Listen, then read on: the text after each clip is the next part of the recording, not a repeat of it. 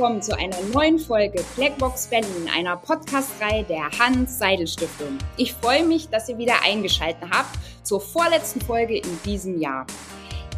Deutschland ist eine Koalitionsdemokratie. Wenn das Ergebnis des Wahlabends feststeht, beginnt der Prozess der Regierungsbildung. Das heißt, es beginnt die Suche nach einer passenden Koalition für eine künftige Regierung. Das kann Wochen oder gar Monate dauern. Das ist auch notwendig, wenn eine Partei nach der Bundestagswahl für sich alleine nicht die Mehrheit im Parlament hat und folglich also nicht stabil regieren kann. Der Prozess ist schwierig, denn es gibt natürlich unterschiedliche Ideen. Die eine Partei will vielleicht die Steuern erhöhen, die andere senken. Wiederum die eine Partei will Eltern das Kindergeld zahlen, die andere will lieber mehr Kindergärten einrichten. Eine Regierung ohne Koalition hat es in der gesamten Geschichte der Bundesrepublik Deutschland noch nie gegeben.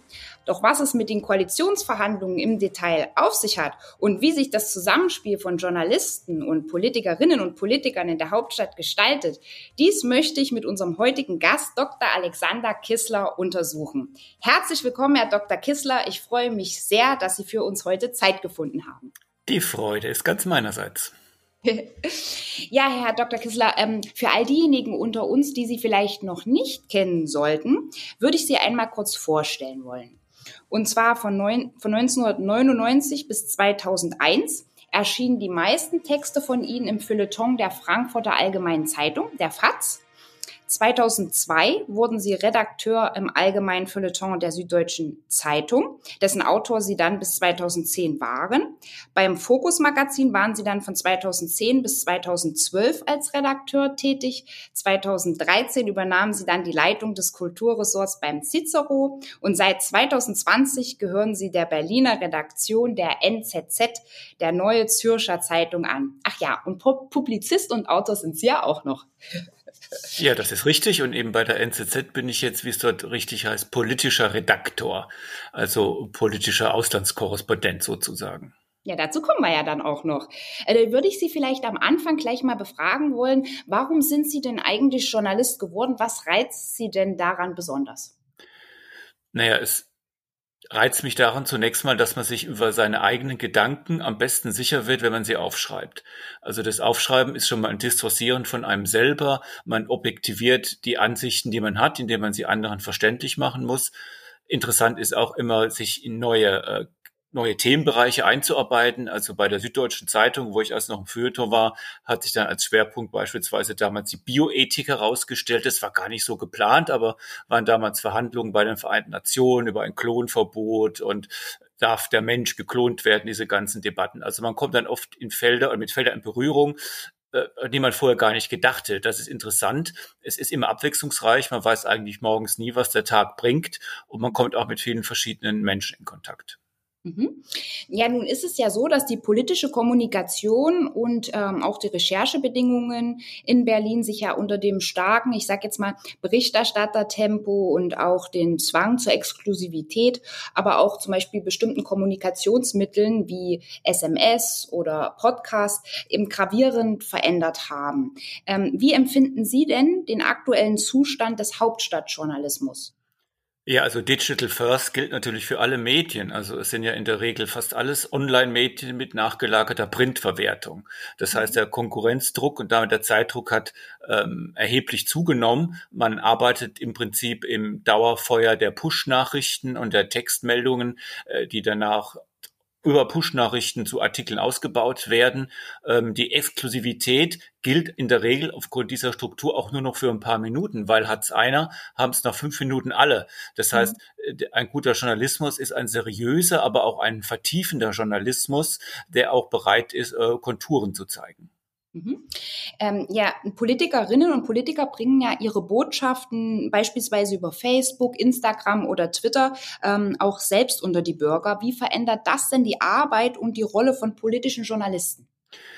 Die verändert das ähm, epochal, weil ja die einzelnen einzelnen Parteien und, und, Politiker selbst Sender sind. Also sie brauchen keine Sender mehr, um ihre Botschaft zu vermitteln. Wenn sie einen reichweitenstarken Facebook-Kanal oder Instagram oder Twitter-Account haben, das sehen wir auch bei den Koalitionsverhandlungen, dann produzieren sie selber die Nachrichten und dadurch relativiert sich wiederum der Exklusivitätscharakter vieler Nachrichten, die man als klassischer Journalist äh, aufzubringen in der Lage ist. Andererseits braucht es trotzdem noch auch das große, das verbindende äh, verbindende Medium, also ein allgemein zugänglicher Journalismus. Insofern ist der Journalismus einerseits wichtiger geworden, weil er ein Distinktionsmerkmal hat und andererseits steht er ständig mit einem Tür schon in der Irrelevanz, weil jeder sein eigenes Medium ist. Mhm, verstehe. Und ähm, ja, wie wichtig oder, oder was sind denn beispielsweise wichtige Recherchequellen für Hauptstadtjournalisten? Wie muss man sich das vorstellen? Ja, es gibt nach wie vor die berühmten Hintergrundkreise, zu denen natürlich Politiker einladen. Das heißt, das geschieht dann auch nicht ganz ohne Hintersinn. Man will dann den Geschichten, wie es so schön heißt, natürlich ein, einen Spin geben. Ne? Also mhm. hörst du mal, was der sich gestern erlaubt hat. Das ist unfassbar. Gott sei Dank konnten wir das Schlimmste verhindern. Also wenn wir nicht das und das getan hätten, du glaubst ja gar nicht, was dann ins Gesetz oder den Koalitionsvertrag hineingekommen worden wäre. Das hat man beim, beim mittlerweile oft digital, aber in klassischen Zeiten natürlich auch richtig vor Ort, hat man das beispielsweise auch beim, Infektionsschutz Gesetz, Gesetz gemerkt oder bei den äh, Corona-Schutzverordnungen, wo jede Partei natürlich versucht darzustellen, was sie hineinverhandelt hat. Und äh, gerade aufgrund des Zeitdruckes ist es schwierig, aber umso notwendiger, das dann auch abzugleichen mit einem anderen Spin und sich eben dann auch die Zeit zu nehmen, sich ein eigenes Bild zu machen. Aber das äh, läuft dann immer am Dienstort ab, oder? So eine Informationsbeschaffung bei einem freundlichen Gläschen Wein am Abend, äh, so, so läuft es dann nun nicht, oder? Da erzählen mir ältere Kollegen, dass das früher so gewesen sei. Ähm, äh, Corona und die, der allgemeine Drang zum Antialkoholismus haben dem ein wenig den Riegel vorgeschoben, was ich beides bedauere in unterschiedlicher Form. Also auch da geht vieles mittlerweile digital, aber also auch da wird man von, von Abgeordneten per Zoom äh, zu Treffen eingeladen, wo dann Fragen stellen stellen kann. Es gibt auch nach wie vor das gute alte Telefon und nach wie vor nicht zu unterschätzen ist natürlich die SMS und darüber hinaus natürlich auch Telegram und, und WhatsApp-Gruppen. Ja, man sagt ja durchaus äh, oft, sage ich jetzt mal, dass Journalisten und Politiker, ja, dass man das so ein bisschen als Art prekäres Verhältnis bezeichnen muss. Also, dass ich, dass es immer so ein Zusammenspiel aus Nähe und Distanz ist oder aus Ausnutzung und äh, Anfreundung. Ist denn das so? Also ist das durchaus wirklich schwierig, dann manchmal die Grenze zu ziehen oder, oder wie, wie gestalten Sie das? Ja, je länger man drin ist, umso schwieriger ist es. Ich bin jetzt ja im klassischen Sinne politischer Hauptstadtjournalist äh, noch nicht so ewig lang. Insofern habe ich da als noch keine Loyalitätspflichten entwickelt, die mir da meine Urteilskraft einschränken. Aber mhm. natürlich ist klar, was hat der Politiker, äh, was er dem Journalisten bieten kann? Informationen. Informationen, die er so verpackt, dass er sagen kann, die bekommst nur du. Das mag stimmen oder nicht, aber das ist der Trigger.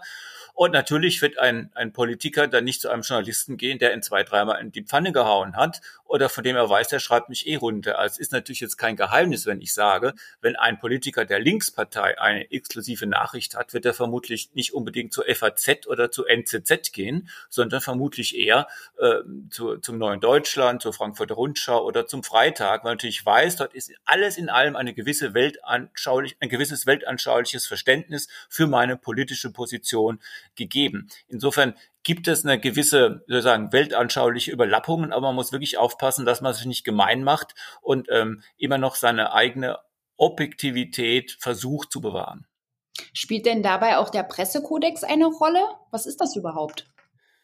Naja, der Pressekodex heißt natürlich zunächst mal, äh, dass man nicht korrupt ist, ähm, dass man keine Lügen verbreitet, dass man nach bestem und Gewissen recherchiert, dass man Nachrichten immer von einer zweiten Quelle ähm, äh, äh checken lässt. Ähm, wir hatten jetzt den ganz äh, banalen Fall, da meldet die Tagesschau oder Tagesschau.de muss man sagen, AfD-Parteitag abgesagt. Kann man sagen, na gut, so eine tolle News ist es auch nicht, war mit zu rechnen. Aber in dem Moment hat es nur die Tagesschau gehabt. Und da muss man natürlich dann bei der AfD erstmal selber anrufen, um zu sagen, könnt ihr das bestätigen, weil eventuell könnte ja auch die Tagesschau einem Irrtum aufgesessen sein. Das ist ein ganz kleines, banales Beispiel. Jetzt aber der, mhm. das Zwei-Quellen-Prinzip äh, gilt immer noch. Genauso wichtig ist natürlich auch jemanden, dem man beschuldigt oder etwas vorwirft, dass man dem auch versucht, Stellungnahme einzuräumen. Dass man also sagt, hör mal, XY behauptet dies und jenes, wie siehst du das denn? Und man sagt, das stimmt doch alles gar nicht. Oder man gibt eine Möglichkeit und der oder diejenige äußert sich nicht und dann kommt halt drunter, war zu keiner Stellungnahme bereit, ist dann in der Regel ungünstig. Mhm. Das würde mich schon zur nächsten Frage irgendwie führen. Ich stelle jetzt einfach mal die Behauptung auf, dass der Sinnspruch der Nachrichtenbranche Only Bad News is Good News, also quasi je spektakulärer das politische Gezänk, desto ergiebiger auch die Ausbeute für Zeitungen, Online-Medien oder Nachrichtenagentur. Agenturen. Aber wird denn dem Journalismus dadurch nicht seine, seiner aufklärerischen Funktion beraubt? Naja, das ist eine sehr schwierige Frage, das zu beantworten. Zunächst natürlich Journalismus, wenn wir uns nicht im, im öffentlich-rechtlichen Bereich geben, äh, Teil eines, einer Medienwelt, die auf Erlöse angewiesen ist. Wir wollen ja alle davon leben, wir müssen Geld verdienen. Das heißt, wir müssen Kunden finden, die sagen, was die machen, ist so gut, dass wir denen Geld geben.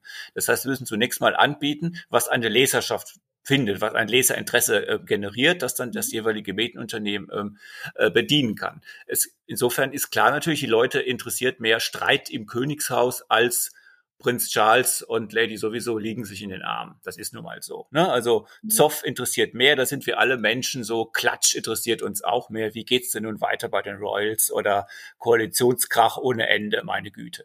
Daneben hier gibt's ja den Versuch, sowas zu etablieren, was man konstruktiven Journalismus nennt. Also gute Beispiele herauszustellen. Ähm, irgendein Ziel wurde erreicht, Arbeitslosenzahl ging nach unten, äh, Luftqualität, Wasserqualität hat sich verbessert. Ich denke, es muss ein, ich denke, es muss eine, eine, eine Mischung sein. Man hat natürlich schon die Aufgabe, ähm, Felder, wo es kracht, auch so darzustellen, ohne da den, eine Konsenssoße drüber zu gießen, wie es teilweise bei den Koalitionsverhandlungen geschehen ist. Und andererseits darf man allerdings auch nicht zu einem äh, Medium werden, das nur die eigene Kriesgrämigkeit verstärkt. Und das ist, glaube ich, gerade der Unterschied zwischen professionellen Journalismus und diesem, ich sage jetzt mal, Laienjournalismus mhm. in den sozialen Medien. Dort kann ich auskömmlich davon leben, indem ich äh, meine eigene schlechte Laune bewirtschafte. Weil es findet sich ja immer jemand, der auch eine schlechte Laune hat und dann trifft man sich. Aber das ist natürlich für den Journalismus viel zu wenig. Mhm. Ich würde jetzt mal elegant zum nächsten Themenblock überleiten und zwar mal die Koalitionsverhandlungen mit Ihnen anpacken. Herr Kissler, was genau passiert denn eigentlich nach der Bundestagswahl auf dem Weg zur Regierungsbildung? Also gibt es da feste Regeln? Naja, es passiert sehr viel. Das Erste, was passiert, ist natürlich, ist ein öffentlich-medialer Prozess natürlich, wer hat die Deutungshoheit? Neudeutsch das Narrativ. Und das haben wir ja bei der äh, letzten Wahl gesehen. Also wir haben immer, soll ich sagen, ähm, Rückkopplungseffekte der medialen Debatte, die wiederum getriggert werden kann von politischen Playern, hinein in das interne äh, politische, interne politische Auseinandersetzung. Also diese beiden Kammern, die beeinflussen und befruchten sich wechselseitig, die politisch-mediale Debatte und die intern-politische Debatte. Wer also sozusagen das große Wort in der Öffentlichkeit führt und der den Eindruck vermittelt, ihm könne da geglaubt werden, der hat natürlich auch bessere Karten intern, weil er sagen kann, schau mal, das ist die allgemeine Lesart, da kannst du nicht gegen anverhandeln. Insofern begannen im Prinzip die Koalitionsverhandlungen, wenn man so will, schon am Abend um 18.05 Uhr bei den Kameras wo es ein vor den Kameras, wo es darum ging, wer hat denn jetzt eigentlich die Wahl verloren? Man kam dann schnell zum Ergebnis, äh, dass die Grünen viel gewonnen haben und die CDU viel verloren hat. So, das war es dann aber im Prinzip schon einig. Was unstrittig war, haben denn die Grünen so viel gewonnen, wie sie hätten gewinnen sollen? Oder waren sie vielleicht doch Verlierer? War der eine Spin, der versucht wurde. Der andere Spin, ja gut, die CDU hat sehr viel verloren, aber sie hat doch immer noch etwas mehr als die SPD. Also hat die meisten Wählerstimmen hinter sich vereint. Hat sie deshalb vielleicht den Auftrag, die Regierung anzuführen? Oder hat der Wahlsieger Olaf, ist der Wahlsieger Olaf Scholz, weil er deutlich zugelegt hat äh, und weil es vorher nie absehbar war, dass er überhaupt so viele Prozentpunkte bekommt. Also man muss die Claims solange das Rennen noch frisch ist, schon verteilen, um dann für eine mögliche spätere Verhandlung, und hat sich herausgestellt, dann Jamaika ähm, oder Ampel, gute, gute Karten zu haben. Und gute Karten heißt, den Preis hochzutreiben. Mhm. Äh, manchmal gibt es ja vor den Koalitionsverhandlungen auch bereits Gespräche, die sogenannten Sondierungsgespräche. Wozu? Ja, das ist schon ganz wichtig. Sondierungsge also ohne gute Sondierungsgespräche geht man natürlich nicht in Koalitionsverhandlungen, äh, weil natürlich äh, Sondierungsgespräche äh, sozusagen ein atmosphärisches Abschmecken sind. Also findet man überhaupt eine gemeinsame Sprachregelung und eine gemeinsame gemeinsame Problembeschreibung. In der gemeinsamen Problembeschreibung, eine gemeinsame Problembeschreibung ist ja jeder Problemlösung vorgelagert. Also wenn der eine sagt, wir haben eine Klimakatastrophe, der andere sagt, mein Gott, juckt mich nicht, hast du es schwierig. Ne? Oder wenn der eine sagt, äh, die Herausforderung der nächsten Jahre ist die Inflation, anders sagt, mein Gott, im halben Jahr ist die Inflation vorbei, da machen wir doch jetzt kein Kapitel auf. Wird es auch schwierig. Also man muss in den Sondierungsgesprächen schauen, hat man ungefähr eine gleiche Problemanalyse. Und dann muss man bei den Koalitionsverhandlungen schauen, falls man eine gemeinsame Problemanalyse gefunden hat, finden wir auch eine annähernd gemeinsame Problemlösungskompetenz. Und das ist dann der Wechsel von der noch relativ ähm, formal ungegliederten Sondierungsgruppen und Sondierungsgesprächen zu den formal straff organisierten und regulierten Koalitionsverhandlungen. Okay, also sind dann zwei oder in unserem Fall ja jetzt drei Parteien entschlossen, miteinander zu re äh, regieren, führen sie die Koalitionsverhandlungen. Ähm, wie laufen denn jetzt aber die formellen Koalitionsverhandlungen ab? Worauf kommt es dabei für die Parteien an? Also wie muss man sich das vorstellen? Ja, wie bei jeder Verhandlung sind natürlich äh, zwei Dinge entscheidend. Ähm, zum einen die Besetzung der Runden und die Tagesordnungspunkte. Also wer natürlich über die Tagesordnungspunkte bestimmt, der kann ja priorisieren. Und die ganzen Koalitionsverhandlungen bestehen dahin eigentlich in der Kunst, die eigene Priorisierung den anderen als sinnvoll zu verkaufen. Also dass man die eigenen Themen für so wichtig erhält, dass der andere auch sagt, stimmt, ist richtig wichtig. Ne? Da redet mhm. man zuerst drüber und dann ganz am Schluss machen wir irgendwelche Fragen zur Abschreibung oder zum Gewässerschutz oder was weiß ich. Aber wichtiger ist zunächst mal was anderes. Das heißt, äh, konkret geht es erstmal darum, ein, einen Rahmen zu finden und das heißt Themen zu identifizieren. Das ist das Erste. Themen zu identifizieren, die dann zu Arbeitsgruppen werden, in denen man sich dann einigt über die Problemlösungskompetenz, die ich eben angesprochen habe. Das war in dem aktuell vorliegenden Fall der, der künftigen Ampel Regierung waren es 22 Arbeitsgruppen, also 22 Themenfelder, in denen dann jede Partei drei bis vier ähm, Vertreter hineingesetzt hat, hineinschicken durfte, muss man sagen, plus ungefähr noch jeweils zwei äh, vom Stab, so dass man sagen könnte, diese 22 Arbeitsgruppen waren jeweils 20 Leute mit beschäftigt. Äh, denen vorgelagert war dann noch eine Hauptverhandlungsgruppe, also ein, eine Gruppe höher, an die dann die Zwischenergebnisse hineingespielt wurden und dann mit Anmerkungen das zurückkam und ganz am Schluss oben drüber nochmal die Runde der Parteivorsitzenden, die dann eben in einer nächtlichen Sitzung, so hieß es auch dann von Dienstag auf Mittwoch, äh, die letzten Unklarheiten beseitigt hat. Und innerhalb dieser Arbeitsgruppen ist natürlich auch wiederum wichtig, ähm, wer, wer führt am Tag jeweils, äh, der Tagungsleiter sozusagen des jeweiligen Tages und hat von 11 bis 17 Uhr offiziell diesmal nur getagt, wollte also keine Nachtsitzungen haben, auch ein erster erster Beweis, diese Familientauglichkeit, die man programmatisch sich auf die Fahnen geschrieben hat, auch parteiintern oder regierungsintern anzuwenden dieser Vorsitz hat gewechselt von Tag zu Tag. Und dann ging es eben darum, dass man zwischen den Sitzungen, also zwischen 17 Uhr, wenn man so will, und 11 Uhr morgens, dass man dann eine, eine schriftliche, sprachfähige Form äh, gefunden hat für das in dem Tag Besprochene, was eben auch die Differenzen aufgenommen hat. Und da gibt's dann eben den Begriff, kennt man, der ist nicht abschätzig gemeint, die Sherpas, also die äh, Verhandlungsführer sozusagen, die also dann verschriftlichen, worüber man sich geeinigt hat. Es liefen auch immer noch Tondokumente mit um das abzugleichen. Und dann war das praktisch das Werk der Sherpas gewissermaßen die, äh, die Verhandlungsgrundlage für den nächsten Tag. Mhm. Äh, aber inwiefern sind denn nun Journalistinnen und Journalisten eingebunden? Also wie kommen sie an Informationen? Also ich, ich weiß ja, es wird bestimmt nicht so sein wie im Vatikanstaat, wo dann die Kardinäle bei der erforderlichen Mehrheit den neuen Papst dann wählen und weiße Rauchzeichen hochschicken. Also wie muss man sich die Informationsbeschaffung vorstellen? Die ist natürlich in dem Falle mühsam gewesen, weil sich ja alle doch vorher quasi in die Hand und bei einem tiefen Blick in die Augen versprochen haben. Wir haben gelernt aus dem, dem, dem Scheitern der Jamaika-Verhandlungen vor vier Jahren, haben aber auch gelernt aus den ewigen Durchstechereien bei den Ministerpräsidentenkonferenzen zur Corona-Krise, dass eigentlich die Beteiligten äh, nicht davon profitieren, wenn wir praktisch eine Standleitung haben ähm, zu den Medien. Das war wirklich gerade bei dem Treffen der Ministerpräsidenten mit der Bundeskanzlerin ein großes Problem. Ne? Ähm, insofern hat man da versucht, äh, ein Gelübde zu halten, um beim Vatikan zu bleiben, ein Schweigegelübde, ein Beichtgeheimnis gewissermaßen ja. zu installieren. Es fand keine Beichte vor der Öffentlichkeit statt, nicht mal vor den Journalisten, die das gerne getan hätten.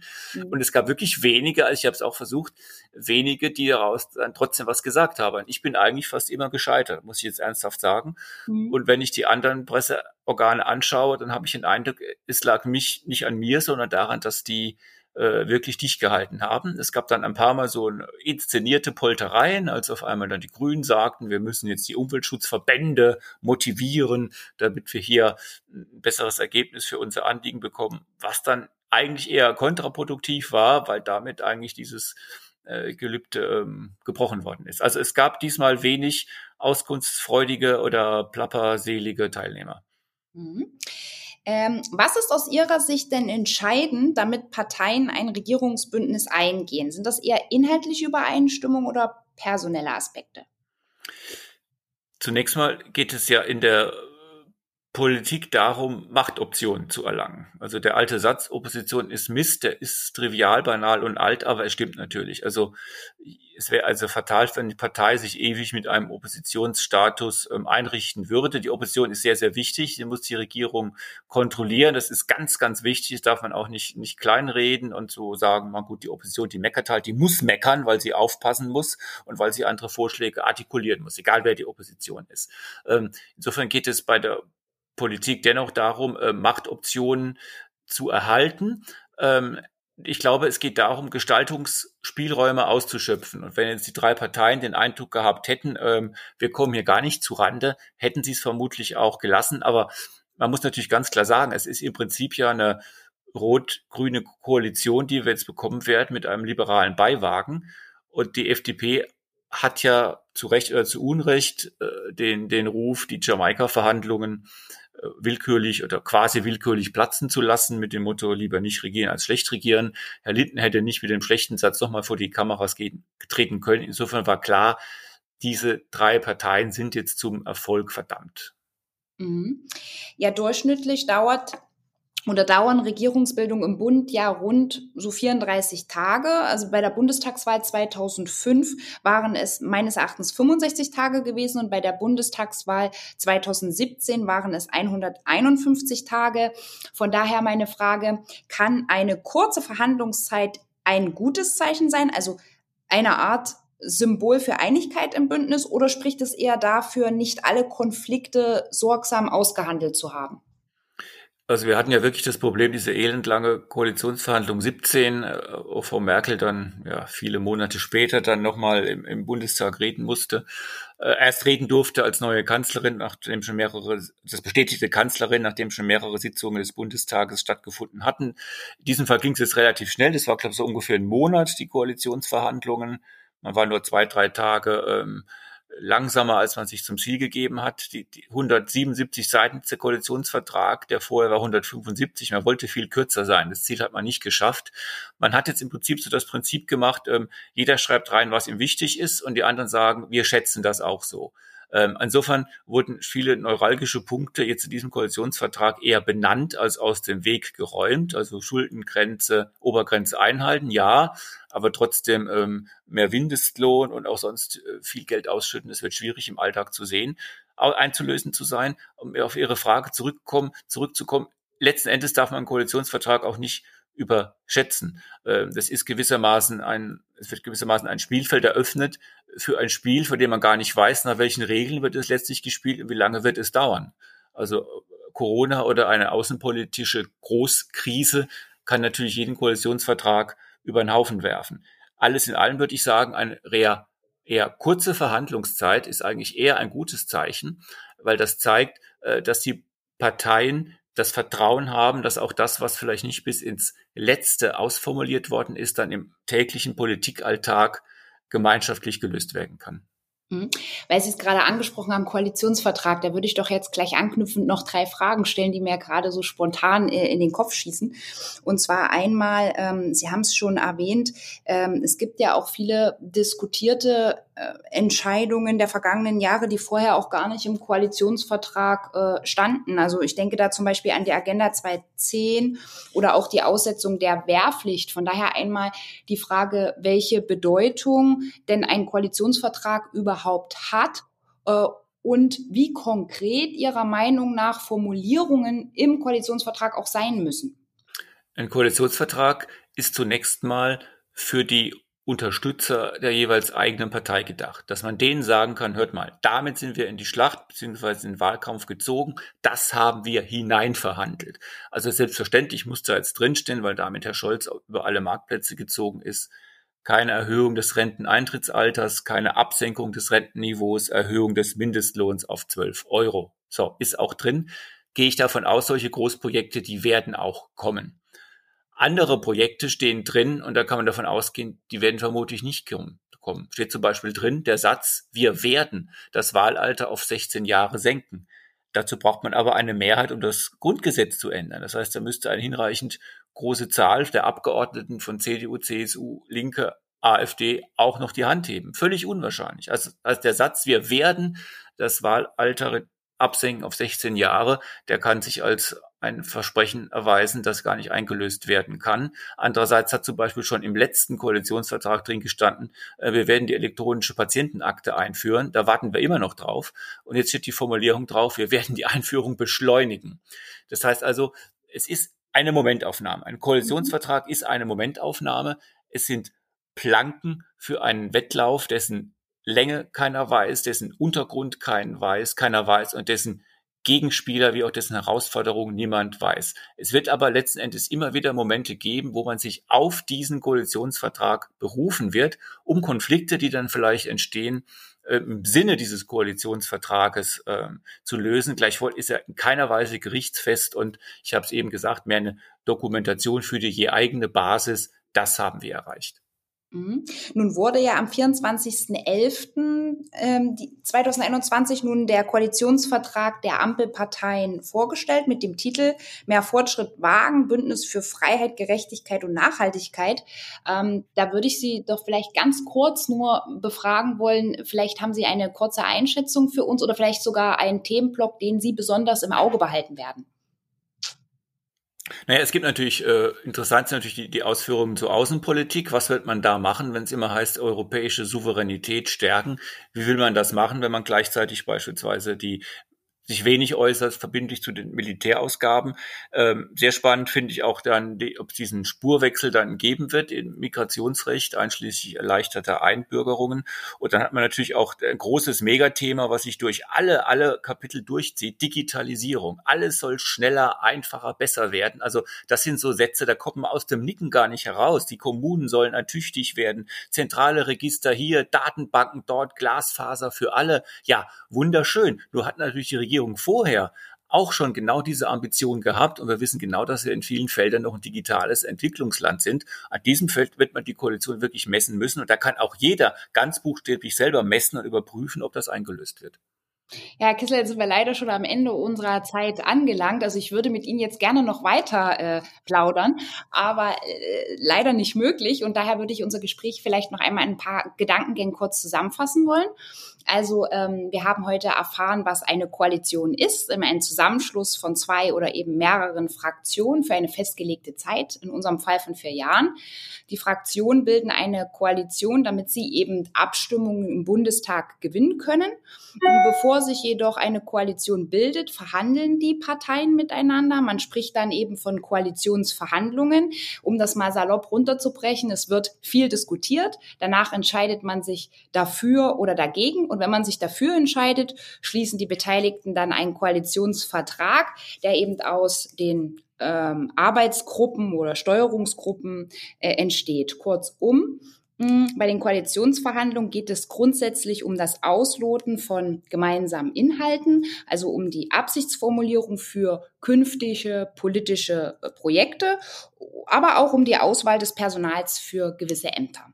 Ja, zum Abschluss findet die Regierungsbildung dann mit der Wahl des Kanzlers äh, statt oder der Kanzlerin, in unserem Fall ja jetzt wohl dem Kanzler im Bundestag und der Ernennung der Ministerinnen und Minister durch den Bundespräsidenten nach Vorschlag des Kanzlers oder der Kanzlerin.